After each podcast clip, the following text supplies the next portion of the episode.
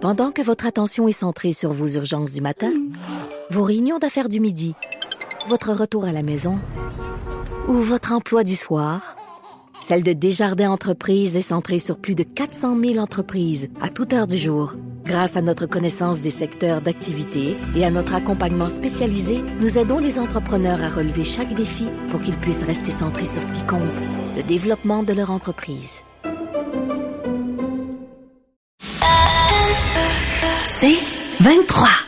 Patrick Lagacé en accéléré. Les meilleurs moments du Québec maintenant en moins de 60 minutes des milliers de Québécois qui sont en attente d'une chirurgie, des chirurgies qu'on dit non urgentes. Ça veut dire que votre vie est pas en danger, ce qui veut pas dire que vous n'êtes pas en train de souffrir le martyr non plus. Et en mai dernier, le gouvernement a présenté un plan de rattrapage en chirurgie avec une enveloppe de 400 millions de dollars là, pour mobiliser les équipes, pour mobiliser le personnel. Neuf mois plus tard, ben, on constate que, euh, selon toute vraisemblance, le plan ne fonctionne pas. On en parle avec Dr Serge Legault, vice-président de la Fédération des médecins spécialiste du Québec. Docteur Legault, bonjour. Bonjour, M. Lagacé. D'abord, il y a combien de patients exactement sur les listes d'attente présentement? Euh, au total, il y en a 166 502. C'est la dernière, la dernière statistique du, euh, du ministère. Et puis, de cela, 13 399 qui attendent depuis plus qu'un an. OK. Donc, quand on dit la fameuse statistique du 13 000, c'est parce qu'ils sont sur la liste depuis 12 mois et plus. Euh, exact pourquoi est-ce que il y avait ce plan de rattrapage de 400 millions? Comment se fait que ça fonctionne pas? Ben, pour être très honnête avec vous, M. Legacy, je ne sais pas si ça fonctionne pas. Il n'a jamais été mis en place. Euh, nous, on prétend que ça va fonctionner si on, est capable de mettre le plan en place.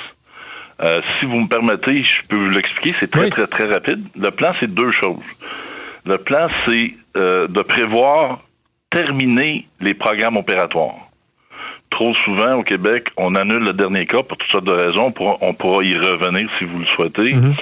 La deuxième partie du plan, c'est de dégager des espaces et des locaux, de trouver des équipes pour euh, opérer ces patients-là dans des dans des heures inhabituelles, de 5 heures à 8 heures en journée de semaine ou durant la fin de semaine.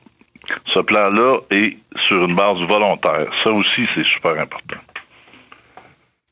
Vous, venez de me dire là, euh, il y, a un problème au Québec avec annuler le dernier cas. Puis je lisais là d'autres déclarations que vous avez faites de vos collègues aussi.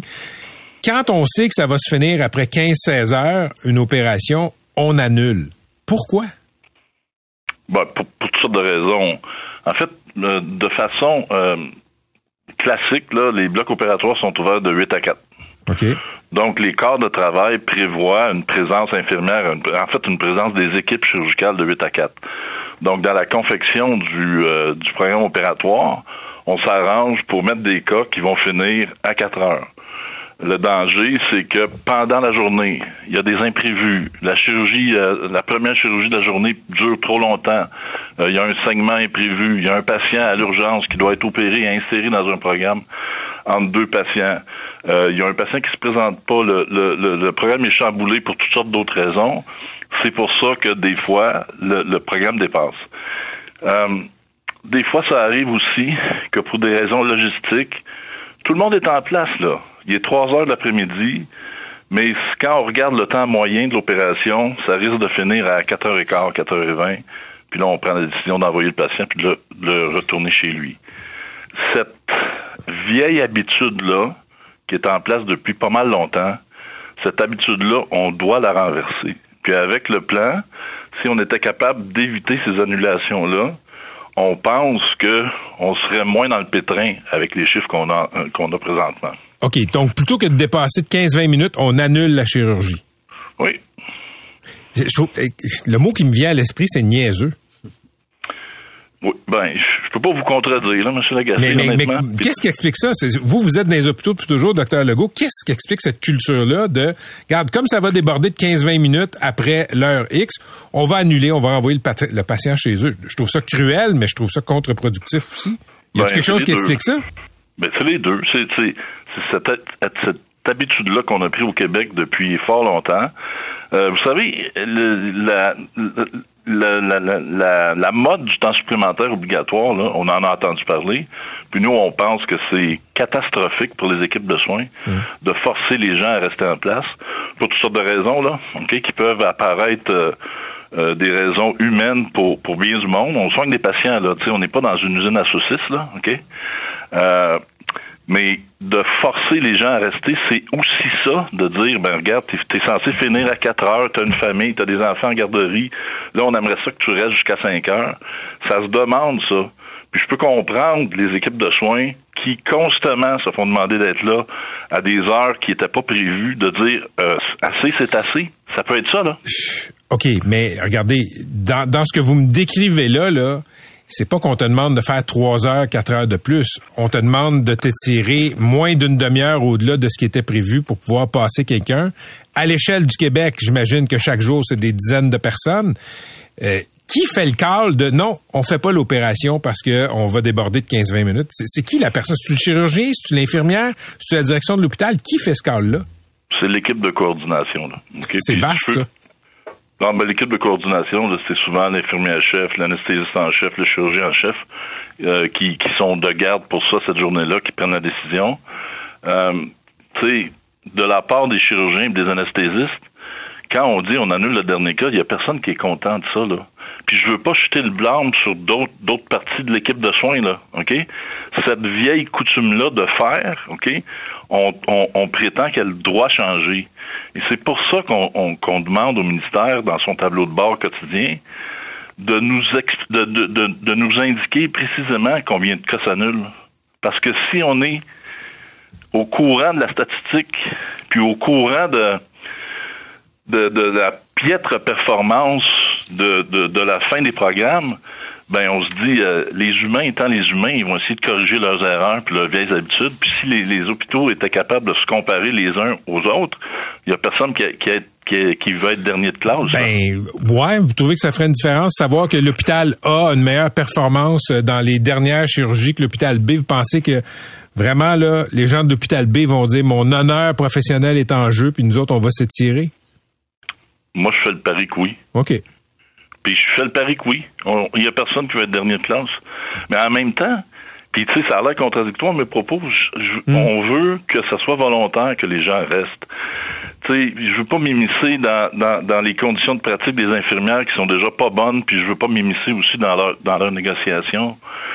Mais on prétend que le 400 millions qui a été réservé pour ça, si on était capable de fournir un peu plus d'argent de façon systématique aux gens à, qui on à, qui on demande de rester alors que théoriquement leur journée est finie, ben ça ça peut pas ça peut pas nuire là. OK. L'argent règle pas tout, M. Lagacé, on en convient là. Mm-hmm. Mais c'est mieux que, que, de dire tu restes puis t'as pas pas d'autre compensation que le que de rester. That's je, vais vous talonner un peu tantôt. Vous m'avez dit que c'était les équipes de soins. Je, ne sais pas quelle expression vous avez utilisée quand je vous ai demandé qui fait le call. À la fin, là, la personne qui décide d'annuler, vrai pas vrai, c'est l'infirmière. Non. Non? Pas elle qui a, qui a, le, qui a, qui a, le doigt sur le piton? Ben, c'est l'infirmière du bloc opératoire qui l'assistante infirmière chef du bloc opératoire qui vient dans la salle, mettons, à trois heures, me dit ben, il va falloir euh, annuler ton dernier cas, docteur Legault, parce que ça va dépasser. Euh, cette, cette habitude-là, là, euh, c'est une habitude qui est, qui est là depuis longtemps. Est-ce que c'est la faute de l'infirmière? La réponse est non. On est tous un peu responsables de ça, là. OK? Puis, comme on dit, c'est une chose qu'on veut changer. Mais les changements en santé, ça prend du temps. Puis je pense qu'il faut, dans, dans l'état des choses, regarder les choses de façon franche, puis dire qu'est-ce qu'on peut faire pour mieux faire. Si on est, si on pouvait, ok, avoir une politique d'annulation zéro, puis ça, ça pourra jamais être zéro annulation. Il y a des affaires qu'on peut absolument pas changer. Hmm. Mais si on s'attaquait à cette habitude-là, qui est une mauvaise habitude, on en convient, ben il y aurait moins de patients qui, qui resteraient plus longtemps sur la liste. C'est pareil comme si je mettais de l'argent dans un compte d'épargne puis que je réglais pas que je réglais je ne réglais pas ma dette. C'est exactement la même chose. Non mais docteur Legault, tu sais, je, je sais que c'est pas de votre faute à vous personnellement là, mais quand il y a une urgence, je comprends, quand il y a une complication puis qu'il y a un effet domino, puis que, écoute, euh, plutôt que de t'opérer à deux heures, on t'opérerait à six heures. Je comprends que ça taxe le personnel. Là, vous me dites qu'il y a plusieurs chirurgies annulées pour des questions de 20-25 minutes. En, ça, puis de faire imposer un chiffre de 8 heures de plus, là, je trouve que j'ai l'impression, je suis désolé, mais je trouve qu'il y a un peu de zèle. Mais peut-être que je sais pas tout. Ben, c'est pas une question de tout savoir. C'est une question que des fois, cette, cette, cette vilaine habitude-là qu'on a pris, on l'a pris puis il faut la changer. On peut pas la mm. changer en disant c'est terminé, on arrête de faire ça. Là. Mais tu sais, je veux pas pointer du doigt tel ou tel individu. C'est mm. des décisions qui sont qui sont prises ensemble. C'est pas vrai que c'est la responsabilité dans les cas ne, ne revient qu'à l'infirmière chef. Là. OK? okay. Euh, tu sais, je les, les infirmières fonctionnent avec les directives les, équipes de soins, c'est ceux qui sont qui accomplissent les soins. Mais à un certain moment donné, il y a aussi du leadership des équipes plus haut en disant on devrait s'attaquer à ce problème-là. Là, le ministre Dubé dit euh, on demande aux équipes de soins de rester puis de d'essayer de, de, pas annuler le dernier cas. Ça fait neuf mois qu'on dit ça. Pourquoi le message n'a pas descendu de haut en bas? Ben, c'est une question à qui, euh, euh, c'est une question qu'il faut poser peut-être aux bonnes personnes. Merci, Dr. Legault. Bonne soirée. Allez. À la prochaine. Serge Legault, euh, vice-président de la Fédération des médecins spécialistes du Québec. Pendant que votre attention est centrée sur vos urgences du matin, vos réunions d'affaires du midi, votre retour à la maison ou votre emploi du soir, celle de Desjardins Entreprises est centrée sur plus de 400 000 entreprises à toute heure du jour. Grâce à notre connaissance des secteurs d'activité et à notre accompagnement spécialisé, nous aidons les entrepreneurs à relever chaque défi pour qu'ils puissent rester centrés sur ce qui compte, le développement de leur entreprise.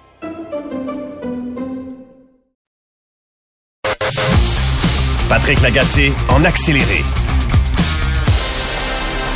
souvent, quand on parle de Montréal-Nord, c'est pour des mauvaises raisons, des problèmes sociaux, des problèmes de violence. Mais c'est un quartier où il y a de la vie. C'est un quartier où, euh, évidemment, l'immense majorité des gens euh, veulent vivre une vie euh, qui, a, qui a du bon sens. Et pour avoir une vie qui a du bon sens, ça prend dans un quartier des installations communautaires, sportives, des parcs, etc. Et ça fait des années qu'on le sait, c'est documenté. Il y a moins d'installations sportives, communautaires, moins de parcs dans Montréal-Nord que dans les autres arrondissements dans les autres quartiers à Montréal. Plusieurs raisons historiques à ça. Mais toujours est-il qu'il y a ce projet euh, dans Montréal-Nord d'un centre sportif. Un, un centre sportif, là, euh, disons, de qualité, d'envergure. C'est un projet de 155 millions de dollars. On en parle, on en parle, on en parle. Il n'y a jamais rien qui voit le jour. L'automne dernier, il y a eu une manifestation des gens de Montréal-Nord pour sensibiliser les paliers de gouvernement euh, à la nécessité d'avoir un centre sportif pour au moins que les jeunes aient un lieu pour se rassembler, pour faire du sport, etc. Et aujourd'hui, ben, il y a plusieurs personnalités qui sont venues appuyer le projet dans une vidéo. Et c'est une sorte de, je veux dire, un effort ultime là, pour sensibiliser notamment Ottawa et Québec à l'urgence d'avoir un centre communautaire dans ce quartier défavorisé. Christine Black est la mairesse de Montréal. Elle est au bout du fil. Madame Black, bonjour. Oui, bonjour, M. Lagacé, la mairesse de Montréal-Nord, c'est ça. ben, écoutez, euh, j'ai-tu dit la mairesse de Montréal? Ben oui, mais non, je suis à de Montréal-Nord. je, vous ai quasiment débaptisé. Donc, euh, euh, parlez-moi d'abord, parlez-moi de comment c'est né cette idée-là d'avoir dans Montréal-Nord un projet sportif, un projet de complexe sportif? Oui, ben en fait, ça fait déjà plus d'une dizaine d'années là, que c'est dans l'air à Montréal-Nord parce qu'on le sait effectivement, comme vous l'avez très bien dit, il manque d'infrastructures à Montréal-Nord. Et en fait, ce qui arrive, c'est que les infrastructures intérieures qu'on a dans notre arrondissement sont, pour à peu près ainsi dire, partout dans les écoles. Alors, ça fait en sorte que nous, au niveau de la municipalité, on a simplement un petit gymnase, une petite palette et euh, nos arénas, mais sinon, le, reste, ça faut vraiment être dans les écoles, ce qui fait en sorte qu'on est dépendant finalement et qu'on utilise les heures qui ne sont pas utilisées euh, pendant les heures scolaires, donc à la fin des journées et durant la fin de semaine. Et ça, c'est quand il n'y a pas de grève ou qu'il n'y a pas autre chose qui se passe qui fait en sorte qu'on n'a on, on, a plus ces accès-là. Donc, euh, à Montréal-Nord, en termes de projets structurants, c'est certain qu'un centre sportif vient pallier à ce manque-là, mais aussi vient amener tout un soutien à une communauté. Et là, vous parlez des jeunes, mais je pense aussi aux aînés qui, de jour, aimeraient peut-être aller à la piscine, aimeraient aller jouer au hmm. pickleball, qui est très, très populaire de ce temps-là. Donc, pour vraiment venir répondre à tous ces besoins-là qui sont importants dans notre quartier. Et je tiens à dire, on est la seule ville au Québec de plus de 90 000 personnes ne possèdent pas d'installation municipale sportive. Alors pour nous, à Montréal-Nord, c'est vraiment euh, une nécessité, c'est quelque chose qui est urgent actuellement, sur lequel on travaille depuis euh, de nombreuses années. OK. Pourquoi est-ce que ça n'a pas vu le jour encore? Parce que il me semble que c'est fédérateur. D'abord, euh, ça favorise la pratique sportive, c'est bon pour la santé des citoyens. Ensuite, c'est un quartier, on se le cachera pas, où il y a un certain désœuvrement dans certaines populations jeunes. Ce serait une belle place où les envoyer. Comment ça se fait que c'est pas encore fait? Ben, je me pose la même question que vous. en fait, euh, ce qui arrive, c'est que dans, dans, les dernières années, on a quand même réussi à faire des gains importants, entre autres avec la ville de Montréal. Vous savez, aux dernières élections municipales, ça avait été une promesse autant de l'équipe de Mme Plante que de, de, mon parti Ensemble Montréal. Et dans le fond, actuellement, on a de confirmer de la ville de Montréal euh, la partie aquatique. Donc, la piscine, elle est confirmée à l'heure actuelle. Et là, dans le fond, ce qu'on a besoin, c'est d'aller chercher les sommes pour la, les plateaux secs, donc les, la palette de gymnastique les gymnases, le gymnase double, la piste d'entraînement. et là, dans le fond, moi, je multiplie les rencontres depuis de nombreuses semaines avec mes collègues, avec d'autres partenaires communautaires pour faire en sorte de sensibiliser un maximum d'élus, de députés, pour faire en sorte que justement le financement arrive. Et actuellement, malheureusement, euh, tout le monde nous dit la même chose, c'est que c'est un beau projet, que c'est louable, que c'est important, que ça va changer les choses, mais malheureusement, ça ne se concrétise pas en action financière. Donc actuellement, j'ai pas d'autres confirmations de financement pour le projet. OK, donc Montréal, la ville-centre est impliquée. Dans le fond, c'est le gouvernement provincial et le gouvernement fédéral qui se font tirer l'oreille. En fait, aujourd'hui, ce que je lance vraiment, c'est un cri du cœur. C'est, pas la première fois que je le fais. Je le fais deux fois plus fort aujourd'hui. Euh, je prie vraiment la Ville de Montréal, euh, qui est le gouvernement du Québec, du Canada, M. Legault, M. Trudeau. Aujourd'hui, le Montréal-Nord a besoin de vous. Vous pouvez changer la vie de milliers de personnes, des familles, des jeunes qui ça va vraiment faire une différence dans leur vie, puis ça va vraiment transformer une communauté, puis toute la communauté de Montréal-Nord compte sur eux, compte sur vous pour justement investir dans notre On en a besoin, c'est pas un luxe, et pour chez nous, ça va faire toute la différence. Là, euh, je lisais dans la presse tantôt que pour le gouvernement fédéral, il n'était pas question de le financer puisque c'était un projet qui n'était pas assez écologique. En fait, il y a eu deux demandes de subvention qui ont été déposées euh, au fédéral. Comme vous comprenez, on est très proactif, donc chaque opportunité, on, les saisit. Et effectivement, on a reçu une lettre de refus comme quoi euh, le projet ne répondait pas aux critères euh, et qu'il n'était pas assez écologique, justement, dans les critères de, de, vert et durable du programme. OK. Puis Québec, c'est qu'est-ce qui achoppe à Québec? Ben à Québec, en fait, on a actuellement une demande en cours avec, euh, ça s'appelle le programme le Parti Spa, là, c'est avec le, le, ministère du Sport, mais en même temps, ce financement-là compléterait pas l'enveloppe complète de ce qu'on a besoin actuellement.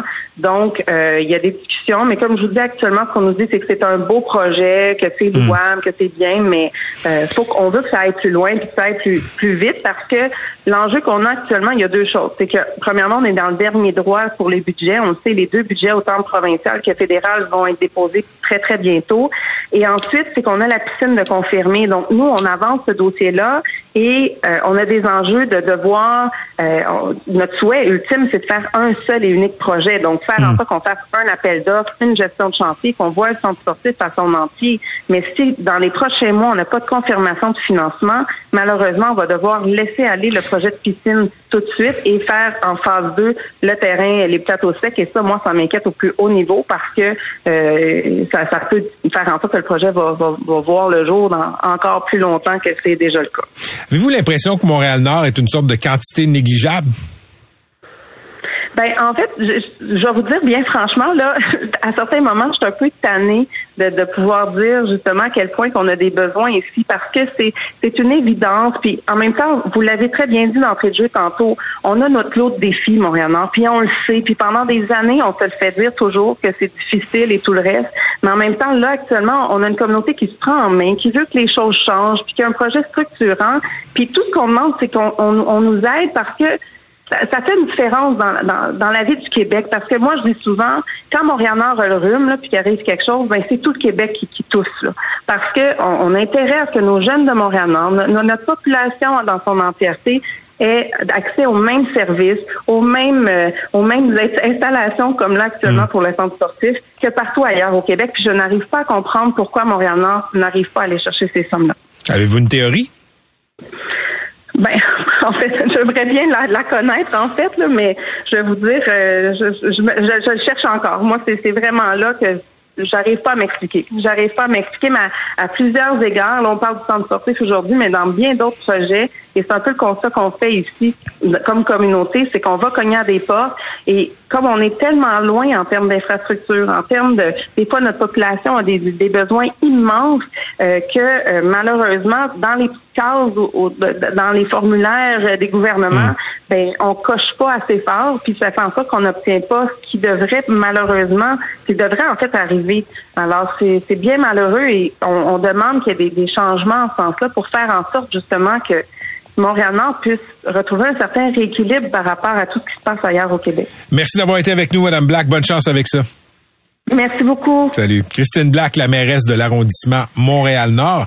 Euh, ça peut sembler être un petit projet dans un quartier à Montréal, mais Montréal-Nord, euh, on peut parler de Ville-Saint-Michel, on peut parler d'autres quartiers à Montréal, des quartiers chauds.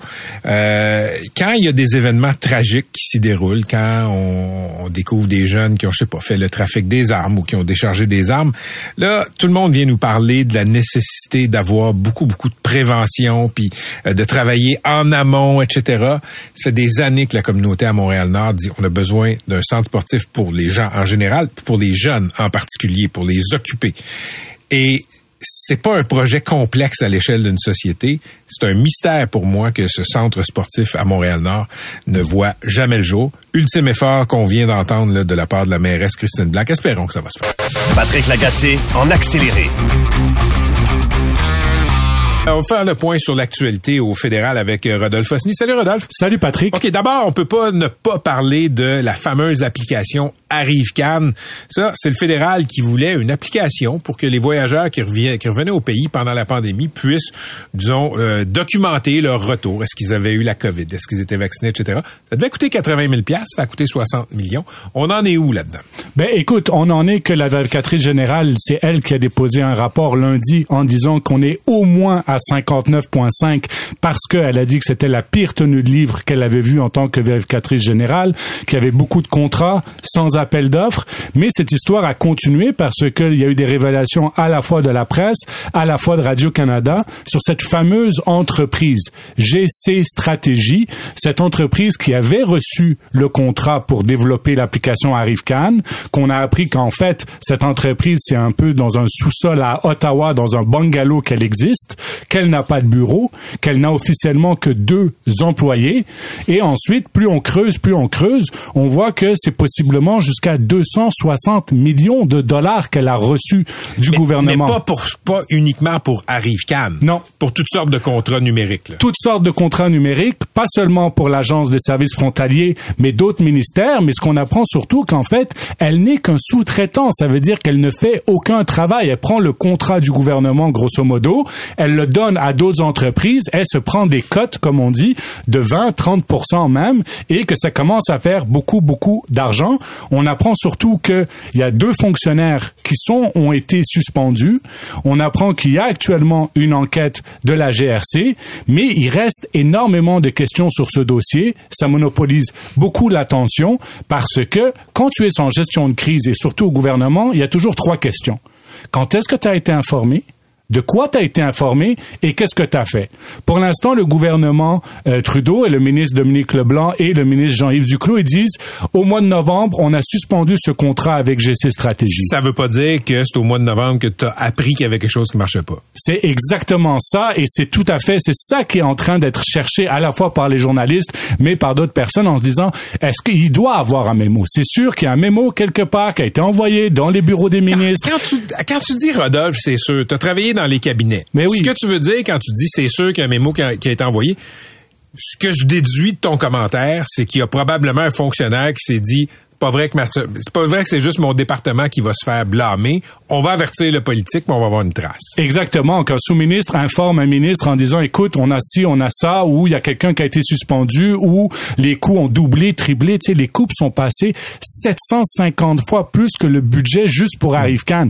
Donc c'est sûr qu'il doit avoir un mémo. Maintenant, on va le savoir, et ce sera là que le gouvernement sera vraiment sur la défensive, parce qu'actuellement, le ministère, euh, le, le, gouvernement Trudeau dit, c'est les fonctionnaires en train d'enquêter mais c'est sûr qu'il a été informé à un moment ou à un autre. Pour l'instant, on ne connaît que la la date du mois de novembre, mais il y aura quelque chose. OK, là, je veux un effort de lucidité de la part de mon chroniqueur qui a travaillé dans les cabinets conservateurs. Est-ce qu'un scandale comme ça a une couleur politique? Ce que je veux dire, c'est, ça s'est produit sous les libéraux. Oui. Est-ce que quelque chose comme ça aurait pu se produire sous les conservateurs? C'est sûr que ça peut se produire sous n'importe quel gouvernement. Mais la question, c'est quelle est la culture dans le gouvernement? Parce que un ministre, il y a ce qu'on appelle la responsabilité ministérielle. Puis ça, ça n'a pas de couleur en termes de si un ministre est à ses affaires et demande des questions à ses fonctionnaires, ben normalement, il devrait être informé, il devrait. Et c'est ça le gros principe. Ça veut dire, s'il y a une culture dans ce gouvernement libéral, et c'est ça que on sait tous qu'ils sont dépensiers, mais s'ils sont dépensiers et en plus ils ont aucun respect pour les fonds publics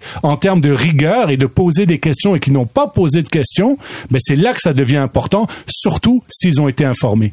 OK, parlons de politique au Québec maintenant. Euh, Il y a à Ottawa euh, le bureau du directeur parlementaire du budget. Ça, là, c'est pas comme le vérificateur général qui étudie, disons, euh, les, les- les finances du gouvernement. C'est un bureau qui fait des prévisions. Est-ce que le gouvernement euh, dit la vérité quand on dit, par exemple, un plan d'assurance dentaire va coûter X? Le directeur parlementaire du budget arrive il dit, non, ça va coûter Y puis peut-être Z. C'est un point de vue objectif sur les finances. Il y en a pas à Québec. Pourquoi? Ben exactement, et c'est la question que à la fois le, Parti québécois et Pascal Bérubé avaient une motion aujourd'hui au gouvernement.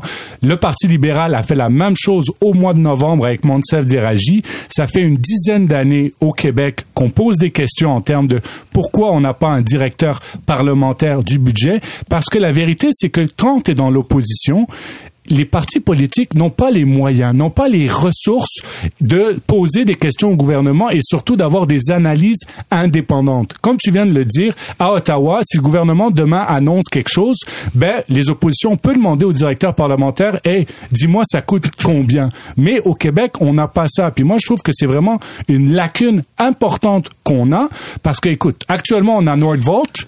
Le gouvernement a mis beaucoup d'argent. Ben, tu sais quoi? À Ottawa, ils ont fait une analyse sur Nordvolt. Puis le gouvernement avait dit, ben, on va rentrer dans notre argent dans 5 à 9 ans. Le directeur parlementaire du budget a dit, non, non, non, c'est au moins 11 ans. Au Québec, il y a aussi de l'argent du, du Québec. Mais on ne sait pas. Il n'y a pas d'analyse. Stade olympique. Moi, je suis pas contre le fait qu'on dépense 850 millions sur le stade olympique pour le toit. Mais est-ce qu'il y a une analyse qui a été faite indépendante? Non, on ne Mais- sait pas. Mets-toi à la place du gouvernement, euh, mon cher Rodolphe. Mets-toi à la place des partis. Veux-tu faire des promesses, puis après ça, il y a un schtroumpf à lunettes qui va arriver en arrière puis qui va dire non, excusez-moi là, mais vous êtes vo- votre projet, par exemple, de, de maison des aînés, votre projet de maternelle 4 ans. Non, non, non, non, ça va coûter beaucoup plus cher et il y a tel angle mort, tel angle mort. Il n'y a pas un parti qui veut ça. Ben, en fait, à Ottawa, c'est Stephen Harper qui l'a fait quand il est arrivé au pouvoir, mais il l'a fait la première année qu'il est arrivé au pouvoir parce que lui critiquait les libéraux en disant qu'il n'y avait pas de transparence concernant les finances publiques. Puis même, bon, quand il était au gouvernement, ça n'a pas été facile parce que plusieurs fois, le directeur parlementaire du budget est allé contre ses propres rapports. Mais aujourd'hui, les conservateurs à Ottawa sont très contents d'avoir un directeur parlementaire. C'est sûr que la CAQ ne voudrait pas un directeur parlementaire aujourd'hui, mais je peux te dire une chose, quand ils seront dans l'opposition, ils seront bien contents d'avoir un directeur parlementaire. Mais en tout cas, pour la transparence au Québec, il en faut un. Ça me fait penser euh, à la- à l'accès à l'information. Quand les partis sont dans l'opposition, Ils promettent. ben, écoute, ils te promettent que l'accès à l'information va être révolutionné. Parce que, pourquoi? Parce que tu voudrais avoir des documents, tu voudrais pouvoir poser des meilleures questions, etc., etc. Tu arrives au gouvernement, puis soudainement, l'opacité, tu trouves que c'est pas une si mauvaise affaire. OK, euh, parlons de la CAQ euh, qui a voté en bloc contre euh, toute révision là, des... euh, des, des- des- je recommence. qui a voté en bloc contre l'idée d'avoir des sanctions dès qu'on dépasse 0.05 euh, sur la route. Oui, et puis moi, ce que je trouve bizarre, c'est vraiment mon, mon édito à moi, c'est que normalement, quand tu es au gouvernement, le fardeau de la preuve, il vient à toi. C'est toi qui dois défendre une position en se disant, soit je suis pour, soit je suis contre, ou soit je maintiens le statu quo. Moi, actuellement, j'ai entendu des experts de CA Québec et d'autres organismes, j'ai entendu beaucoup de choses des oppositions, mais le gouvernement, en fait, veut le statu quo, mais le défend pas en fait. Je n'ai pas entendu pourquoi. Je sais qu'on parle de peut-être parce que il y a l'absence de transport en commun dans les régions, puis peut-être qu'on va perdre des votes en région, mais je n'ai pas entendu un argumentaire du gouvernement qui justifie pourquoi le Québec est la seule province avec le Yukon à être resté à 0.08 et de pas le baisser à, à 0.05 comme les autres provinces. Il n'y a pas d'argumentaire. As-tu une théorie?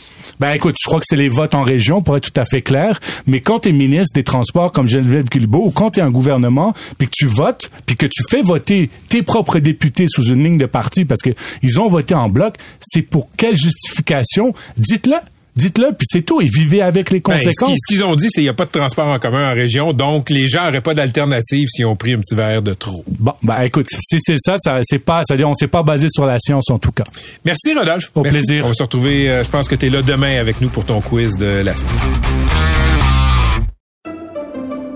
Pendant que votre attention est centrée sur vos urgences du matin, vos réunions d'affaires du midi, votre retour à la maison ou votre emploi du soir, celle de Desjardins Entreprises est centrée sur plus de 400 000 entreprises à toute heure du jour. Grâce à notre connaissance des secteurs d'activité et à notre accompagnement spécialisé, nous aidons les entrepreneurs à relever chaque défi pour qu'ils puissent rester centrés sur ce qui compte, le développement de leur entreprise.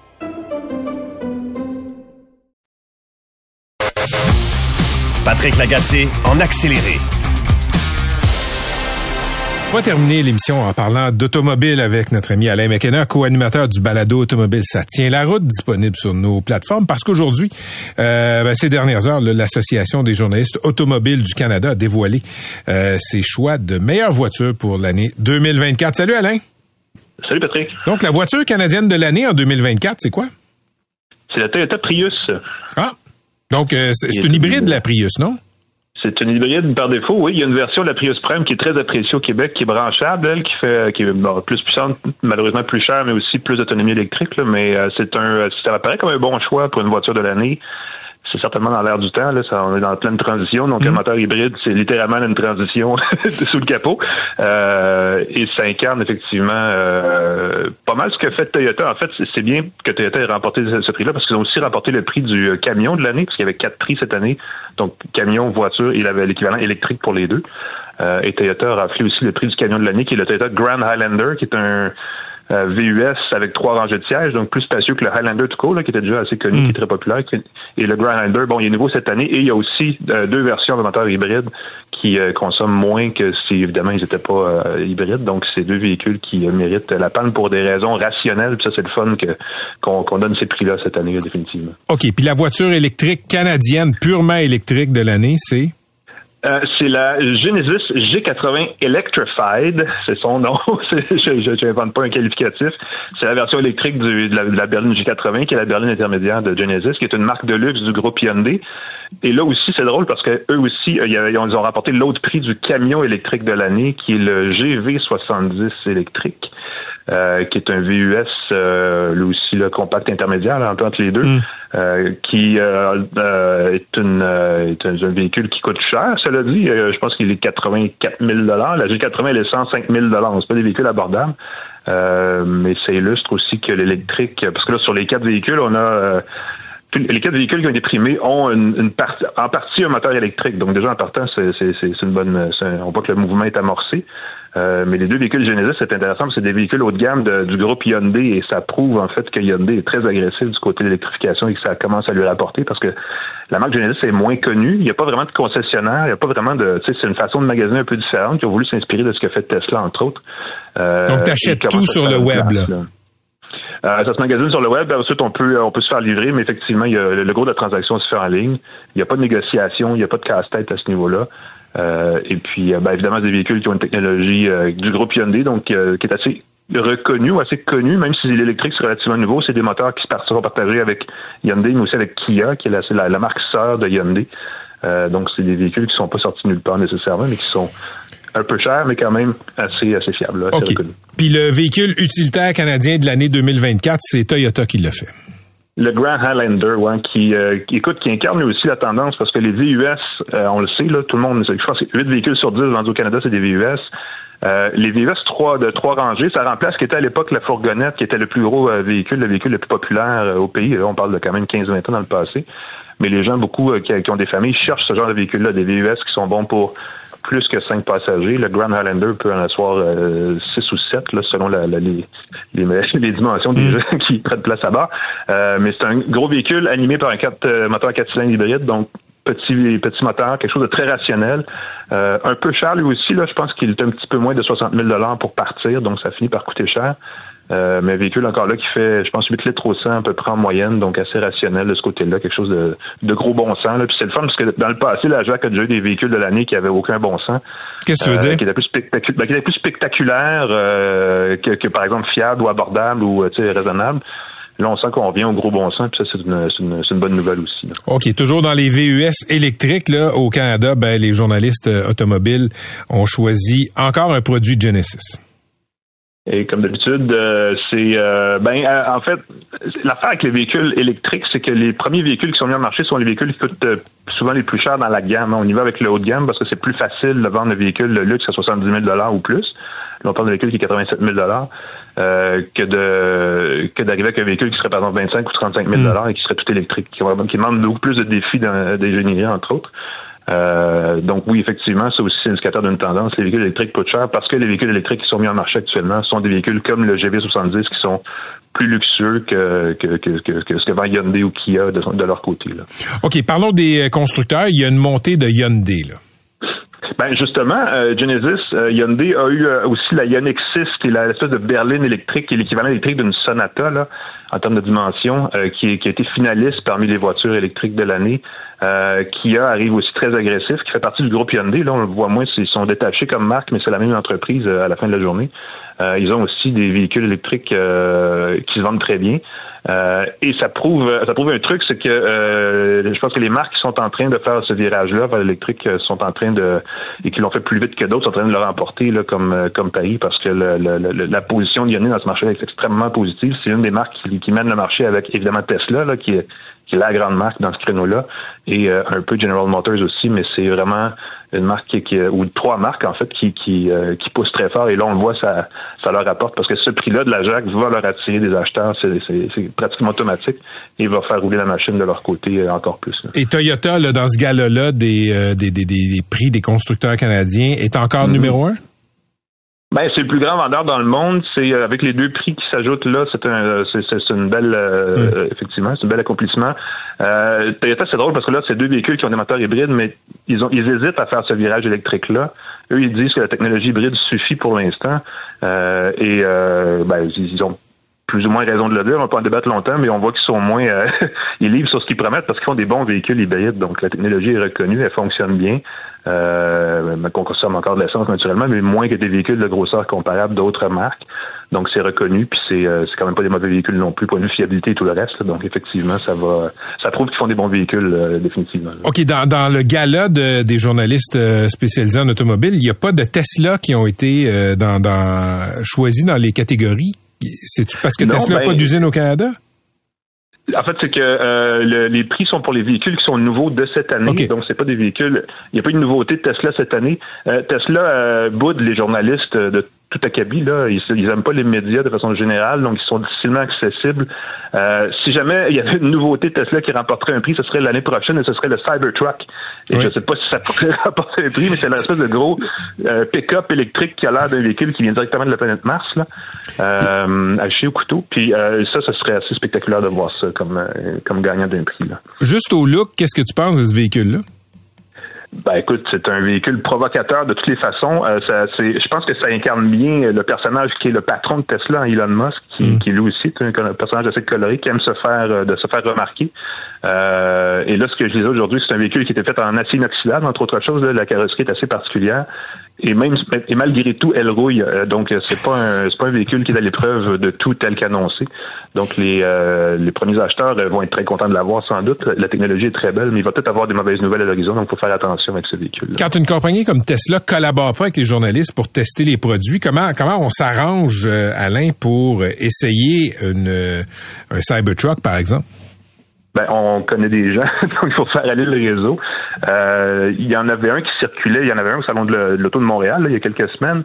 Euh, et on l'a vu circuler. Les gens, c'est drôle de partager des photos sur euh, les pages Facebook euh, comme spécialisées dans les véhicules Tesla, là, les, les fans de Tesla.